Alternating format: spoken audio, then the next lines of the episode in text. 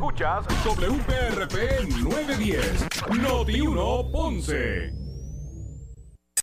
Uno Radio Group, Noti 1630 ni ninguno de sus auspiciadores se solidarizan necesariamente con las expresiones del programa que escucharán a continuación. Ponce en Caliente es presentado por Laboratorio Clínico Profesional Emanuel en Juana Díaz. La temperatura en Ponce y todo el sur sube en este momento. Noti 1630 presenta Ponce en Caliente con el periodista Luis José Moura. Bueno, saludos a todos y muy buenas tardes. Bienvenidos.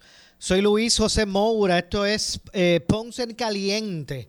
Usted me escucha por aquí por Noti 1 de lunes a viernes a las 6 de la tarde, de 6 a 7, analizando los temas de interés general en Puerto Rico, siempre relacionando los mismos con eh, nuestra región. Así que bienvenidos todos a este espacio de Ponce en Caliente. Hoy, hoy es miércoles 6 de julio del año 2022. Así que gracias a todos por su sintonía y bienvenidos a este espacio a los que están escuchando, ¿verdad? En sintonía en este momento a través de el 910 AM de Noti 1 en el sur y también eh, a los que nos escuchan eh, desde toda esta zona a través de la frecuencia radial FM eh, a través del 95.5 Así que gracias a todos, ¿verdad? Por su sintonía. Hoy el juez Rubén Santiago Serrano del Centro Judicial de Ponce eh, determinó no causa para juicio contra el exalcalde de Santa Isabel, Enrique Quique Questel Alvarado, por supuesto aprovechamiento ilícito e influencia indebida. Repito, el juez Rubén Santiago Serrano del Centro Judicial de Ponce determinó no causa para juicio contra el exalcalde Quique Questel. El caso que presentó el panel sobre el fiscal especial independiente se relaciona a lo que fue una querella impuesta por el Departamento de Recursos Naturales y Ambientales en la que se le imputaba al exalcalde eh, solicitarle al exsecretario eh, de Recursos Naturales Rafael, Rafael Machargo Maldonado para que interviniera a su favor, a favor del, ex, del exalcalde, en una querella que tenía desde el, eh, desde el 2019 relacionado a la empresa Aquamac, Aquamac Inc. Así que eso era lo que se le imputaba al alcalde, el exalcalde, ¿verdad? el FEI solicitó una vista en alzada de inmediato que fue pautada para el 8 de septiembre en la sala 502 del Centro Judicial de Ponce.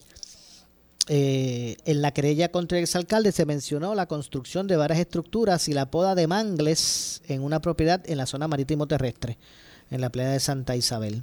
Así que ese caso que, ¿verdad? que fue atendido a través de un FEI, porque fue que se le asignó un FEI a, a Quique Questel. Pues hoy en el Tribunal de Ponce, el juez Rubén Santiago Serrano declaró no causa eh, para juicio. En septiembre va a ser la, la, la, vista en alzada, ¿verdad? Para apelar de acuerdo a, a, a lo que se estableció y a la petición que hizo el panel del fiscal especial independiente. Así que eh, vamos a ver qué ocurre. ¿verdad? Este es otro capítulo de esta historia. Vamos a ver qué ocurre el día allá para, para septiembre. El día, ¿cuál fue el día 8 que se pautó? Déjeme estar seguro por aquí. Se pautó la vista en alzada para, para septiembre. Específicamente para el 8 de septiembre. Así que bueno, vamos a ver entonces el giro que continúa, ¿verdad? Eh, que continuará con relación a, a, este, a este asunto. Eh, hoy, con relación a, la sesión extraordinaria, lo supongo enterado a todos, eh, los que han estado en sintonía de Noti1, que. Que, se ha cubierto todo lo relacionado a la sesión extraordinaria que convocó el gobernador, pues la Cámara de Representantes, a través de su presidente, eh, Rafael Tatito Hernández, dieron a conocer que recesan hasta el 25 de julio al asegurar que dependen del Senado para atender las medidas de la sesión extraordinaria. La Cámara alega que en esta sesión extraordinaria que convocó el gobernador para hoy, no hay ninguna medida que, que se refiera a la Cámara. O sea que ellos tendrían que, que esperar a que atienda, ¿verdad? O que, que haga su, su parte el Senado para entonces ellos tal vez, ¿verdad? Ya entonces abrir el espacio a la, a la intervención. Voy a citar por aquí algo que dijo Tatito. Tatito señaló que el presidente de la Cámara, que la convocatoria del gobernador, gobernador no tiene ni una sola medida para atender en la Cámara. Así que lo que necesitan es acción legislativa del Senado para ellos obviamente pues poder atender. Así que en ese sentido recesaron hasta el 25, pero vamos a, para efectos del análisis, vamos a escuchar precisamente lo que dijo Tatito Hernández sobre esto. Escuchemos. La convocatoria del gobernador no tiene ni una sola medida para atender en la Cámara. Así que necesitamos acción legislativa del cuerpo hermano para nosotros obviamente atender. Así que vamos como quiera a al gobernador que pueda hacer una enmienda, pueda hacer una, una, un ajuste a la convocatoria para nosotros poder atenderla y buscar unos puntos de encuentro y en, esa, en ese espíritu estamos, para ese y cualquier otro tema, para ese y cualquier otro tema. Ahora, ya que estamos y, hemos estado hablando del desempeño de los legisladores, hace tiempo yo tenía en la agenda hacer una actividad muy especial para reconocer la trayectoria de todos los legisladores que han pasado por estos rosos cuerpos y reconocerles. Así que el próximo 25 de julio a las 10 de la mañana, nosotros vamos a realizar los trabajos hasta el 25 de julio, quedan todos invitados a reconocer a todos los legisladores y sus familias que han pasado por sus respectivos escaños, sus respectivos distritos, sus respectivas posiciones, obviamente algunos de acumulación, para con mucha deferencia y respeto reconocerle en estos rosos cuerpos. Y de esa manera quedan formalmente invitados todos para conmemorar lo que nos une, que es la constitución del Estado libre asociado y la bandera de Puerto Rico que vamos a estar conmemorando en el área sur del Capitolio de Puerto Rico, comenzando las actividades a las 3 de la tarde. Siendo así las cosas, se recesan los trabajos de este cuerpo legislativo hasta el próximo lunes, 25 de julio del 2022 a las 10 de la mañana, a las 1 y 41 de la tarde. Bueno, ya escucharon el momento del cierre, precisamente de la, de la, de la sesión, del receso. A la una y, pico, hoy a la una y pico de la tarde, pues recesaron, como ustedes acaban de escuchar al, al presidente. Rafael Tatito Hernández hasta el 25 de julio. Y allí, pues ya usted sabe, van a celebrar el ELA y ese revolú y los legisladores y a poner estas dos actividades y, y bueno. Y el presidente pues asegura de que no hay ninguna medida que tenga que atender de forma autónoma o en primera instancia la Cámara. Ellos dicen pues como eh, lo que necesitamos es acción legislativa del Senado para nosotros poder atender, pues entonces nos vamos hasta el, hasta el 25.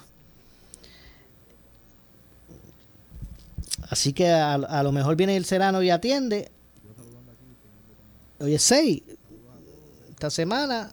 Y después el lunes vendrán. Se queda recesado ahí hasta, hasta, hasta el 25. Bueno, pues vamos a ver lo que ocurre. No cabe duda que eh, va a ser un debate interesante, tanto en el Senado como en la Cámara. Eh, la medida eh, que, envió para la para en la convocatoria para la extraordinaria el gobernador. Y es esta del, del traspaso de los de los fondos de la corporación de, del fondo del seguro del estado hacia energía eléctrica en busca de verdad de, minimizar ese golpe al bolsillo de la gente ese del aumento era específicamente eh, con relación a la energía eléctrica. Así que eso es lo que está pasando con relación a esto. Eh, la sesión no es perenne, las extraordinarias, eso tiene un tiempo de vida, así que vamos a ver. vamos a ver lo que, lo que ocurre con relación a esto. De hecho, el gobernador por su parte, ¿verdad? Pedro Pierluisi, eh, dijo eh, hoy, en el día de hoy, que no aceptará, repito, el gobernador dijo que no aceptará negociaciones para la sesión extraordinaria que propone el presidente de la Cámara para incluir otras medidas. Eh, de hecho, el gobernador dice que, repito, ¿verdad?, de que no, no aceptará las negociaciones eh, como ha propuesto eh, Tatito Hernández en términos de que se incluya en esa sesión extraordinaria o se incluyan otras medidas. Ellos lo que hicieron hoy fue que recesaron hasta, hasta el 25. Pero vamos a escuchar para efectos de, del debate bueno, para efectos del análisis más bien, vamos a escuchar lo que dijo Pedro Pierruiz, el gobernador, sobre este tema.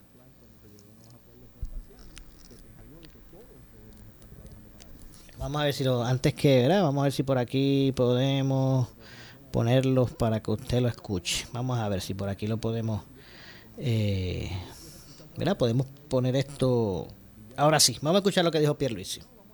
No, o sea, ya yo me expresé sobre eso. O sea, esto no es cuestión de estar negociando nada. O sea, el, el gobernador tiene el poder en la constitución de convocar a la asamblea a una extraordinaria para atender los asuntos que el gobernador entienda se tienen que atender en esa extraordinaria. Es tan sencillo como eso.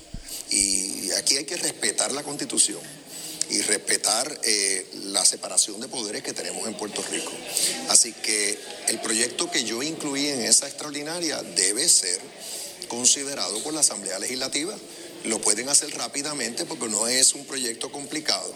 Es cuestión de que decidan si quieren que baje el, el, aumento en el costo de la luz que ya ordenó el negociado de energía, sí o no. El que quiera que baje el, aumento ya ordenado por el negociado de energía, que vote que sí.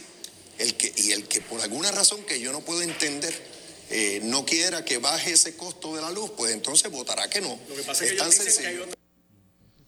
Bueno, ahí escucharon a, el gobernador, de hecho, sobre las medidas que el presidente de la Cámara propone, el primer que eh, Pierluisi incluya, ¿verdad? Eh, eh, el gobernador pues adelantó su criterio en términos de que no, no va a hacer enmiendas a la ley de transformación energética, ¿verdad?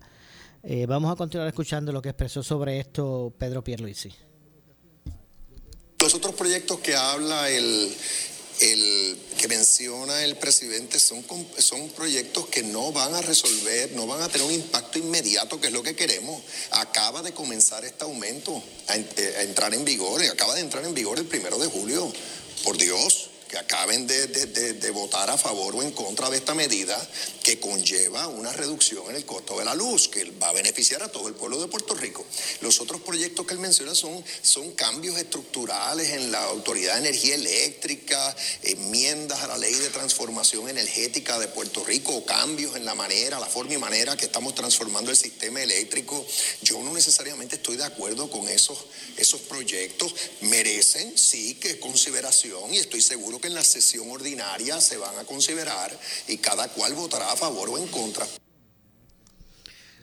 Esas fueron las expresiones de Pedro Pierluisi. Asimismo, insistió en que los sobrantes de fondos del, Fondo del Seguro del Estado, de la Corporación del Fondo del Seguro del Estado, no afectarán eh, las operaciones de esa corporación eh, pública y mencionó que en el futuro se podría trabajar para bajar las primas por lo que entiende es eh, la clave para evitar que el negociado de energía dé paso al aumento de la tarifa energética a casi 34 centavos el kilovatio hora que entró en vigor a partir del día primero de julio. Y eso es por trimestre, o sea que hoy es 6 hasta el 30 de septiembre. Así que, de hecho, vamos a continuar escuchando lo que dijo el gobernador sobre este tema. Muy buena pregunta, es tan sencillo. ¿Estás con el pueblo o no estás con el pueblo? El pueblo quiere una reducción en el costo de la luz. Esto aquí, o sea, eh, el, nivel de, inteligencia que hay que tener para atender este asunto es bien bajo. Pero eso no cubre el aumento completo. No, pero cubre gran parte del aumento. Si quieren aumentar el, el, monto de la transferencia lo pueden hacer en el proceso legislativo. El, el fondo, la corporación del fondo tiene una cantidad sobre 800 millones de dólares ahora mismo en sobrante. Yo fui bien, bien conservador y lo que pedí fue 145 millones de dólares viniendo del fondo a la autoridad. Pero, eh, los legisladores, los legisladores, por ejemplo, pueden aumentar ese monto. Eh, eso no impacta las finanzas del fondo. Es más, la pregunta es por qué hay un sobrante tan, eh, tan alto. Eh, pues posiblemente en el futuro pudiéramos bajar esas primas que cobra el fondo, pero esa es otra conversación. Ahora mismo está el sobrante, no afecta las finanzas del fondo y sí se puede utilizar para algo que el pueblo de Puerto Rico, yo estoy seguro, eh, eh, en su inmensa mayoría quiere, que es una reducción en el costo de la luz. Bueno, ahí escucharon al gobernador y, de verdad se, me vienen al pensamiento varios, varios cabos sueltos ya el gobernador no es tan específico de la posibilidad de que se eh, mitigue en su totalidad el aumento. Eh, ¿Qué, qué, ustedes acaban de escuchar de lo que dijo aquí? Él acepta que no va a cubrir los 145 millones de dólares que él está pidiendo para mitigar el aumento, él está aceptando que esos 145 millones no cubren la totalidad del aumento. Ah, él dice, bueno, pero si los legisladores quieren aumentar ese monto para que cubra completo, pues lo hagan. Pero, pero, lo que no entiendo es entonces por qué él propone que solo se mitigue una parte y no completo. Si, si no hace mella, según él dice, en el fondo del Seguro del Estado la, la utilización de ese dinero. Vamos a escuchar nuevamente. Por eso lo bueno de noti es eso, que, siempre tiene eh, documentado, documentadas las cosas. Vamos a volver a escuchar lo que dijo el gobernador. Buena pregunta, es tan sencillo. ¿Estás con el pueblo o no estás con el pueblo? El pueblo quiere una reducción en el costo de la luz. Esto aquí, o sea, eh, el, nivel de, inteligencia que hay que tener para atender este asunto es bien bajo. Y yo y ahí me imagino que todos estamos eh, eh, acordes con él, con el gobernador, de que todo el mundo quiere, ¿verdad? Que, se reduzcan esos costos y que el pueblo pues tenga un alivio en términos de, de los altos costos del servicio de energía eléctrica. Eso no cubre el aumento completo. No, pero cubre gran parte del aumento. Si quieren aumentar el, el, monto de la transferencia, lo pueden hacer en el proceso legislativo. El, el fondo, la corporación del fondo tiene una cantidad sobre 800 millones de dólares ahora mismo en sobrante. Yo fui bien, bien conservador y lo que pedí fue 145 millones de dólares viniendo del fondo a la autoridad. Pero eh, los legisladores, los legisladores, por ejemplo, pueden aumentar ese monto. Eh, eso no impacta las finanzas del fondo. Es más, la pregunta es por qué hay un sobrante tan, eh, tan alto. Eh, pues posiblemente en el futuro pudiéramos bajar esas primas que cobra el fondo, pero esa es otra conversación. Ahora mismo está el sobrante, no afecta las finanzas del fondo y sí se puede utilizar para algo que el pueblo de Puerto Rico, yo estoy seguro, eh, eh, en su inmensa mayoría quiere, que es una reducción en el costo de la luz. Ahí escucharon a, a, a. Me parece que la pregunta es la siguiente entonces.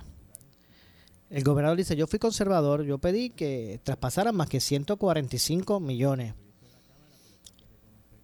acepta que esos 145 millones no cubren en su totalidad el aumento, o sea, usted va a tener que pagar algo.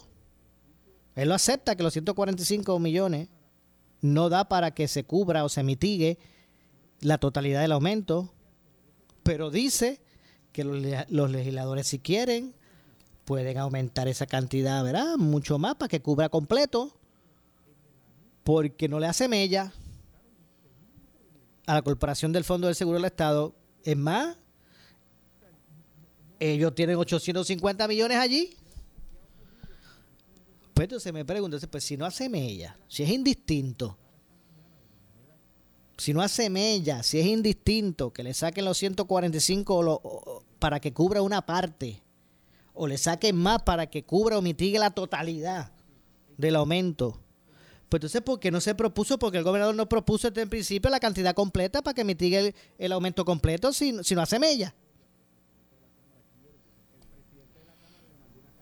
¿Ok? Pues me, me, imagino que eso será parte del debate. Me imagino que será parte del debate. Eh, estas expresiones del gobernador se dieron luego de anunciar nuevas medidas de ciberseguridad en las agencias gubernamentales eh, con el eh, Multistate Information Sharing Analysis Center, un componente de, Center of Internet Security, que es la entidad designada por el Departamento de Seguridad Nacional de los Estados Unidos para prevención y manejo de, amenazas cibernéticas para los gobiernos estatales y territorios. Vamos ahorita a escuchar parte de lo que dijo el gobernador eh, al respecto, porque esta parte me parece que es bien importante, bien, bien importante, eh, tomando en cuenta lo que ha estado ocurriendo con la Universidad de Puerto Rico, con el Autoexpreso y todas estas entidades gubernamentales que han sido atacadas eh, de forma cibernética, ¿verdad? En, el componente cibernético.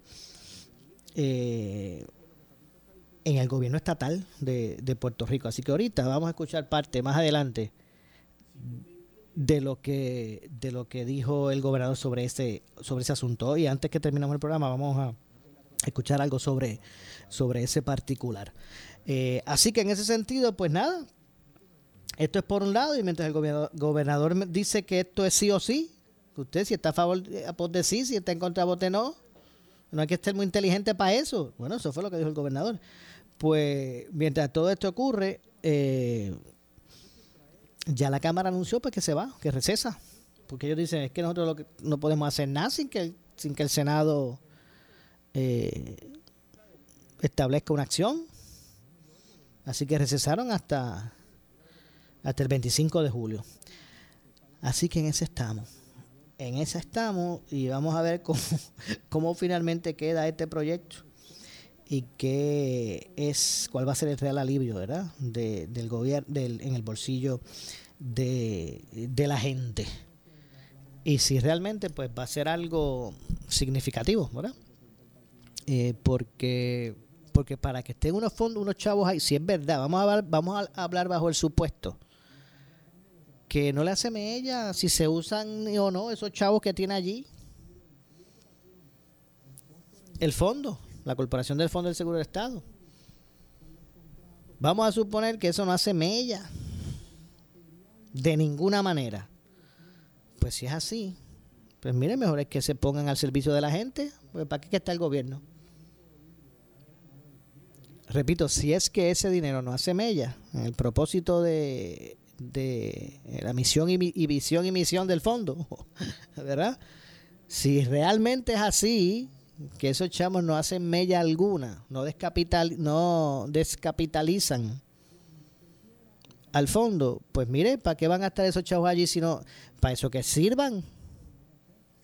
¿Verdad? Que, que, puedan eh, servir a la necesidad de la gente. Porque el gobierno no está para, ¿verdad? Para engrosar una cuenta de ahorro. El gobierno está para ofrecer servicios y que todas esas acciones, buenas acciones administrativas, como la está haciendo hace mucho tiempo el fondo, ¿verdad? Que siempre ha tenido ahí sus chavitos y siempre se los sacan.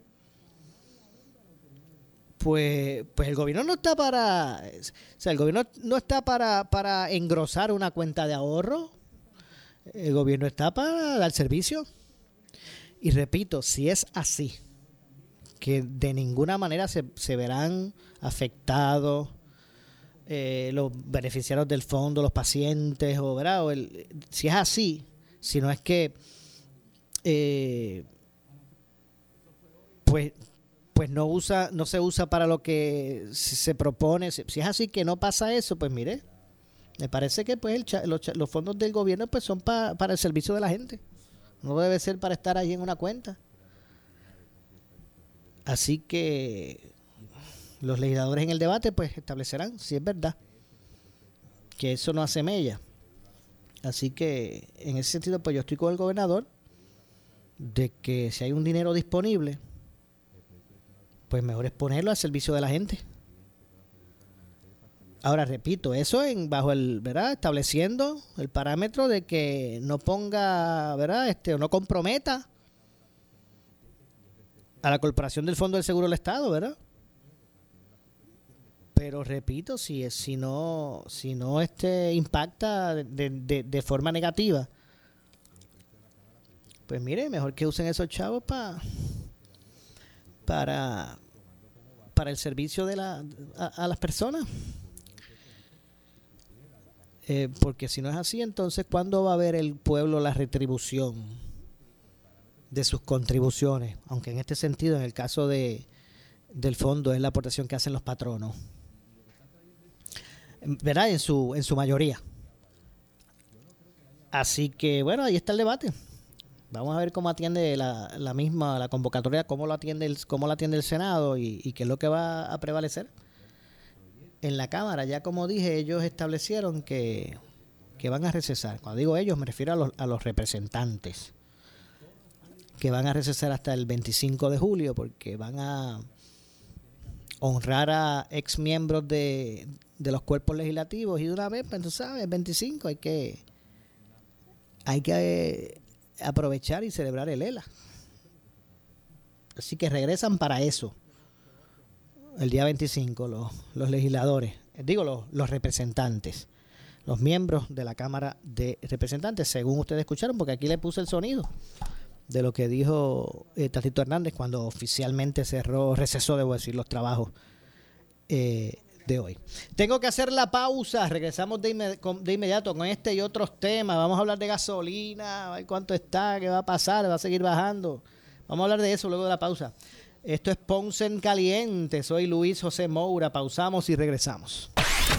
Breve le echamos más leña al fuego en Ponce en Caliente por Notiuno 910. Listos para la temporada del 2022. Alerta 630 con la meteoróloga de mayor credibilidad y seriedad, Débora Martorell. Actos de sistemas tropicales debido a la actividad que se ha observado en el Atlántico. Somos Notiuno 630, primera fiscalizando. Alerta 630 con el auspicio de Ecomax, la gasolina top tier con mayor rendimiento e insuperable calidad. Danosa, no lo selles con otra cosa, séllalo con Danosa. Toledo protege lo que más valoras. Genesis Solar, con Genesis, está seguro. Unión Cash and Carry, celebrando su 30 aniversario 100% puertorriqueño. Universal, en nuestro servicio está la diferencia. Claro, la red más poderosa. Lechonera El Ensaltao, Super Guayabal Cash and Carry, Nova Pharmacy, Restaurante El Platanar en Santa Isabel, La Marqueta Express, Farmacia Guayabal 2, Cooperativa Ahorro y Crédito Juana Díaz, Muebles por menos. Reconocer tus virtudes y las de los demás, aceptar la diversidad y aprender de nuestros errores nos hace versátiles y enriquece nuestro punto de vista, mejorando así nuestra calidad de vida. Un mensaje de Uno Radio Group, empresa netamente puertorriqueña. Oscar Crespo y Asociados. Somos orientadores de casos de seguro social por más de 30 años, con el conocimiento y la experiencia que necesitas al momento de someter su reclamación. Consulte con Oscar Crespo y Asociados y sus atentos empleados le orientarán. Seguimos ubicados en el edificio de dos plantas, esquina frente al semáforo en la avenida Fagot, urbanización Santa Clara Ponce, 787-642-2452, 939-217-6672. Así es el laboratorio Clínico de servicio. Por su conveniente horario. Así es el laboratorio. Laboratorio Clínico Profesional Emanuel, siempre brindándote un servicio de excelencia con tecnología precisa y avanzada para un resultado confiable. Un laboratorio completo. Y los resultados los recibo rápido y hasta por email. Con servicio a industrias y también a domicilio. Haz de Laboratorio Clínico Profesional Emanuel tu laboratorio de confianza. Ese es el mío. Y el mío también. En Juana Díaz, llámenos al 260-5504 o al 580-0080. Necesitas una enfermera, una ama de llave, necesitas un médico pañales desechables, suplemento alimenticio o medicamentos. En Hospicio La Paz podemos ayudarle. Hospicio La Paz le provee a cada paciente de enfermedad terminal todos los servicios de cuidado médico en su hogar, a la vez que le ofrece apoyo y soporte emocional y espiritual tanto al paciente como a sus familiares. Hospicio La Paz. Llame gratis al 1-800-981-0032. 1-800-981-0032. Si tienes 40 años o más, la prevención es lo más importante para evitar el cáncer de colon, esófago o estómago. En Advanced Endoscopy Center, el único centro de endoscopía ambulatoria acreditado en Puerto Rico, en Ponce Bypass, el doctor Álvaro Raymondé, gastroenterólogo por Certify, cuentan con los equipos más avanzados, incluyendo ultrasonido endoscópico para la detección temprana de lesiones que pueden desarrollarse en cáncer de colon, esófago, estómago y también cáncer de páncreas. Llámanos al 843-1129. Si tienes una emergencia y quieres que te atiendan rápido, San Juan Health Centre, en la entrada del condado, 787-977-7575. Somos Noti 1630. Noti 1630. Primera fiscalizando. En breve le echamos más leña al fuego en Ponce en Caliente por Noti 1910. Oscar Crespo y Asociados. Somos orientadores de casos de seguro social por más de 30 años, con el conocimiento y la experiencia que necesitas al momento de someter su reclamación. Consulte con Oscar Crespo y Asociados y sus atentos empleados le orientarán. Seguimos ubicados en el edificio de dos plantas, esquina frente al semáforo en la avenida Fagot, urbanización Santa Clara Ponce, 787-642-2452, 939-217-6675 por su calidad de servicio, por su conveniente horario. Así es el Laboratorio Clínico Profesional Emanuel, siempre brindándote un servicio de excelencia con tecnología precisa y avanzada para un resultado confiable. Un laboratorio completo. Y los resultados los recibo rápido y hasta por email. Con servicio a industrias y también a domicilio. Haz de Laboratorio Clínico Profesional Emanuel tu laboratorio de confianza. Ese es el mío. Y el mío también. En Juana Díaz, llámenos al 260-5504 o al 580-0080. El área sur está que quema. Continuamos con Luis José Moura y Ponce en Caliente por el 910 de tu radio. Bueno, estamos, estamos de regreso. Soy Luis José Moura. Esto es Ponce en Caliente. Usted me escucha por aquí por Noti1 de lunes a viernes a, bueno, a las 6 de la tarde, 6 a 7, aquí analizando los temas de interés general en Puerto Rico. Son las 6.34. Estamos aquí de, regreso. Eh, bueno, yo estaba por aquí echando, ojeando una, nota que, que nos envía en las mañanas, o, todos los días, nos envía el, departamento del, del, DACO, ¿verdad? De Asuntos eh, al Consumidor, que publica los precios máximos de gasolina por marca.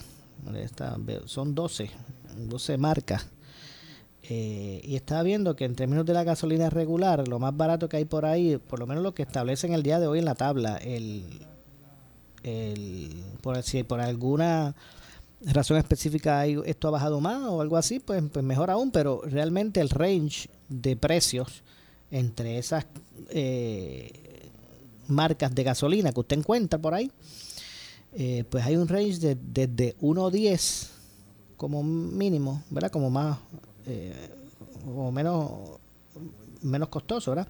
Entre 1.10 el litro, 1.10 y el máximo por ahí es 1.22, ¿verdad? 22 o 23, déjeme ver por aquí. 1.22. De entre 1.10 a 1.22 es el más o menos lo que debe estar fluctuando la gasolina por litro eh, en bomba.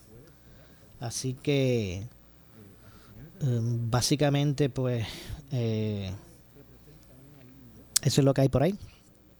Entre 1.10 a 1 a 1.22 es que dije, por aquí, entre 1.10 a 1.22. Así que mire, si usted va por ahí y ve una gasolinera que, que tiene, el, tiene el litro a, menos de 1.10, aproveche y llene el tanque porque, porque no se va a encontrar por ahí más barato. Eh, si usted la ve a menos de 1.10, eh, aproveche, mire muchachos, unos 10 o menos, aproveche y llene el tanque. Ahora, si usted va por ahí para eh, conduciendo y ve alguna bomba que está a 1.22 por ahí, pues si quiere dar un par de vueltitas más buscando una, es, bien probable que, que, y va a ser probable, ¿verdad? Que usted va a conseguir en otro lado algo más barato. Si usted la ve en, 1.22, sabe que en otro garaje la, la, consigue más barato. Ahora, el 1.10S, si usted lo consigue por ahí, aproveche y, y, y llena el tanque. Así que básicamente pues esa es la... Eh, verá más o menos la, el, el por ciento de cómo está por ahí la, gasolina en las estaciones de bomba. Eso es de acuerdo a, a lo establecido por el DACO, eh, que nos envía esa tabla todos los días, eh, actualizada. de hecho, ¿cómo es que diría Fufi? Usted amigo que me conoce, que yo siempre digo, repito, ¿cómo es que diría Fufi? Fufi. Por fin, corazón, por fin, diría, diría, Fufi Santori, ¿verdad? Eh, eh, y es que el secretario del Departamento de Hacienda, Francisco Párez, eh, informó que a partir de hoy y durante los próximos 45 días entrará en vigor el periodo de suspensión del cobro del arbitrio en la introducción y o fabricación de la gasolina y del diésel eh, para importadores y fabricantes de ambos productos. Nada, la moratoria de la crudita ahí para que usted entienda. A partir de hoy y durante los próximos 45 días, según establecido en la resolución conjunta del Senado 18 raya 2022, anteriormente conocido como la resolución de la Cámara 7, se ordena al Departamento de Hacienda suspender el cobro del arbitrio de la gasolina y el diesel oil durante 45 días hasta un tope de 25 millones. Hasta que hasta, ¿verdad? Suspenden el cobro, cobro hasta 25 millones de, ir para arriba, lo vuelven y lo cobran. Eh, ¿Ok? Eh, estimado, ¿verdad? Eh, estimamos, debo decir, eh, emitimos, debo decir, la carta eh, circular de rentas internas estableciendo el mecanismo para asegurar una distribución equitativa de ese tope de exención entre los importadores y o fabricantes, además de la transferencia de la misma hasta llegar al consumidor, dijo el secretario en una comunicación escrita. Cabe señalar que una vez aplicada la exención, esta debe ser transferida a través de las distintas etapas de la cadena de distribución hasta llegar al consumidor. Por ejemplo, si el importador introduce gasolina sujeta a la exención durante el periodo de existencia ¿verdad? de los 45 días, pero distribuye la misma posterior al periodo, ese importador no puede cobrar el arbitrio en la distribución de la gasolina si la misma estuvo sujeta a la exención. Así que no es que la, si la, compran como ahora mismo le eh, eh, prevalece el, eh, la moratoria del arbitro, ya, ya después no lo pueden cobrar, si ya la adquirieron, no lo pueden cobrar. A la vez que se le, que no se le cobra la crudita, pues no, ellos no pueden echar para adelante ese, ese ¿verdad? Un, un, ese por ciento porque a ellos no se les cobró. O sea, que se supone que aquí, pues, e, eso, eso que no ocurra de esa manera o que ocurra, no ocurra de esa manera como puse el ejemplo y que pues eh, le, llegue como alivio directo a la, al consumidor. La suspensión temporera del arbitrio, de este arbitrio de la crudita, eh, debe reflejarse en las estaciones de gasolina y de diésel y, y personal del departamento de, del DACO, pues va a estar atento para que el mismo se honre, se supone que desde hoy. El secretario agregó que eh, la carta circular también establece el procedimiento para solicitar el reintegro de los árbitros pagados durante el periodo de exención o sobre el inventario existente y disponible al momento de la vigencia y el procedimiento eh, eh, a través del, de lo que es el SURI, la suspensión temporal del arbitrio también aplicará a los artículos exentos que tengan los importadores en existencia y disponibles al 6 de julio, a, partir de hoy. Eh, mientras eh, que, el inventario eh, localizado en la zona libre, en una zona libre de comercio extranjero o en almacén de adeudo, no se entenderá disponible hasta tanto sea retirado y debidamente declarado a través del el modelo existente, ¿verdad? De declaración de importaciones. Para la distribución equitativa, resultado de la suspensión del arbitrio, el departamento va a eh, notificar por escrito a cada importador eh, y o fabricante la cuantía de exención máxima que podrá reclamar. La misma se determinará según las introducciones y o unidades manufacturadas eh, tributables promedio eh, realizadas durante el año, el, 2021. Ese va a ser el marco de referencia según conste en los récords del Departamento de Hacienda. Si la cuantía de exención máxima asignada a un importador o fabricante se cumple antes de que transcurra el término de los 45 días, dicho periodo quedará finalizado, añadió el secretario. Así que debido a la naturaleza temporera de la exención, el departamento no va eh, o no alterará el proceso de declarar la introducción de artículos exentos durante el, periodo de, los 45 días.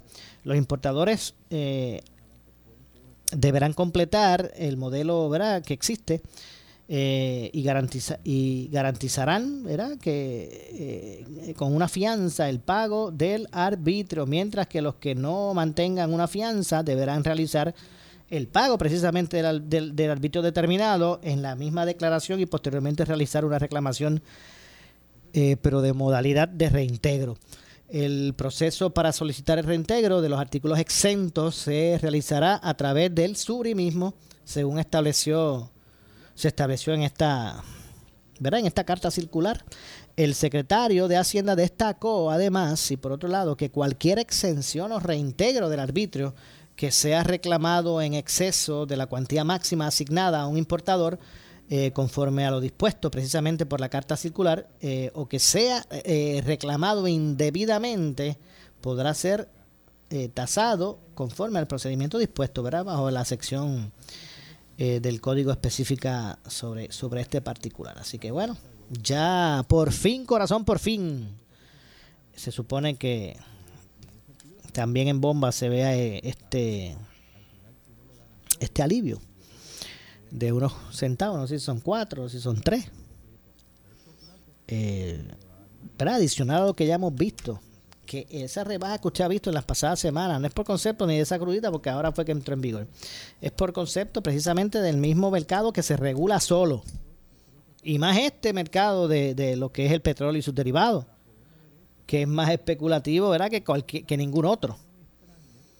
O sea, inciden tantas cosas que, que bueno, que es, que es impredecible, ¿verdad? Este es un mercado bien especulativo, de verdad que sí. Eh, eh, y obviamente pues es una, es una inestabilidad que se hace difícil proyectar. Cuando uno va a hacer proyecciones a ver a largo plazo, es difícil. Donde uno donde único sabemos que cada tres meses se, se aprueban aumentos en la energía es aquí en Puerto Rico. Y en ese sentido, pues bueno, vamos a ver cómo poco a poco pues se podrá estabilizar hacía, bueno, hacía semanas largas. Hacía semanas largas que el eh, precio del barril del petróleo o de petróleo no, no estaba por debajo de los 100 pesos, los 100 dólares. Hacía tiempo que no estaba por debajo de los 100 dólares, eh, como está ahora el, el precio del barril. Eh, y bueno, Vamos a ver lo que ocurre con relación a esto. Hoy también se expresaron los alcaldes, representantes de los alcaldes con relación a, a su situación o a la situación económica de los, de los municipios. Eh, los alcaldes van a solicitar fondos aprobados por la Junta eh, en el presupuesto ¿verdad? Que, se, que certificaron recientemente. Así que, como dije, los eh, alcaldes de la federación acordaron, eh, luego de reunirse con el gobernador eh, y su equipo fiscal, solicitar los 208 millones de dólares que la Junta de Control Fiscal separó para los municipios en el presupuesto que el ente federal aprobó el pasado viernes para efectos del, del análisis. Vamos a escuchar lo que se dijo sobre este particular el señor director de OGP nos hizo una, de esa presentación estableciendo que dentro del presupuesto que entró en vigor, que es el presupuesto de la Junta de Control Fiscal, eh, se incluyeron 66 millones de dólares para lo que es el fondo de consolidación, que ya el gobernador nos adelantó de que se va a estar solicitando eh, una enmienda al plan fiscal, no tan solo para ese fondo de los 66 millones, sino también para tocar el tema de las aportaciones de acceso. Eh, también eh, en, ese, en ese presupuesto que entró en vigor el primero de julio se aprobaron 40 millones eh, a lo que le llamó la Junta Control Fiscal un fondo para mitigar la inflación en Puerto Rico. también la Junta Control Fiscal aprobó 40.4 millones de dólares para mitigar las aportaciones que hace el gobierno central, que hacen los municipios eh, a la aportación al, plan de gobierno central de salud de ACES. Eso implica de que vamos a tener una, una, reducción de acceso de 164 millones a 123 millones. Pero ese que estuvieron escuchando fue Gabriel, eh, fue a Gabriel Hernández, eh, presidente de la Federación de, eh, de alcaldes, ¿verdad? Eh, vamos a continuar escuchando, ¿verdad? Lo que se expresó sobre este tema. Estamos bien eh, convencidos que con las distintas medidas que, el alcalde y presidente de la federación han resumido, contamos con los recursos suficientes para los municipios durante este año fiscal. No nos podemos conformar con ver lo que estamos viendo en estos momentos y tenemos que ir trabajando y, y lo que pueda pasar dentro de dos, dentro de tres, cuatro años, eh, cuando por ejemplo la Junta tiene en, el, en el plan fiscal certificado que el fondo de equiparación eventualmente va a desaparecer. Bueno, ahí escucharon en esta ocasión a, al presidente, digo, al director de la Oficina de Gerencia y Presupuesto, eh, Juan Carlos Blanco, referirse sobre este particular. Eh, la verdad es que eh, han estado bastante preocupados los alcaldes con, todos estos ajustes eh, presupuestarios, financieros. Ginorli Maldonado, encargada de presupuesto de, en la Junta, expresó el pasado viernes durante una reunión virtual ¿verdad? de la Junta de Control que en total se le darán 308 millones de dólares del presupuesto del gobierno de Puerto Rico. Eh, además de los 44 millones de dólares del Fondo de Equiparación, le darán entre otras partidas 58 millones de dólares para manejo de desperdicios sólidos, 40 millones de dólares de ayuda económica para manejar los costos de la inflación y 66 millones de dólares consolidad, eh, ¿verdad? de consolidación de, de los municipios. Así que más básicamente eso es lo que hay al respecto. Tengo que hacer una pausa. Regresamos de inmediato. Soy Luis José Moura. Esto es Ponce en Caliente. Pausamos y regresamos.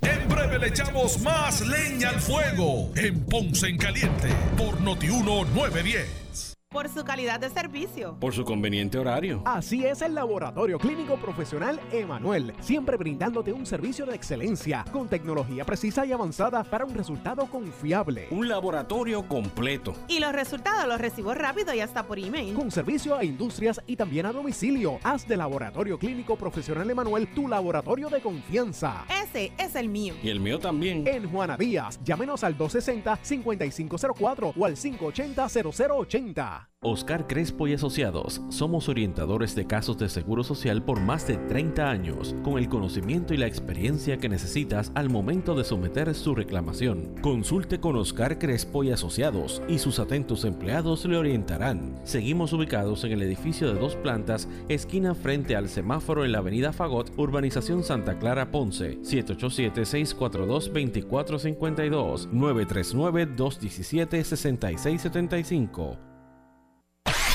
El área sur está que quema. Continuamos con Luis José Moura y Ponce en Caliente por el 910 de tu radio.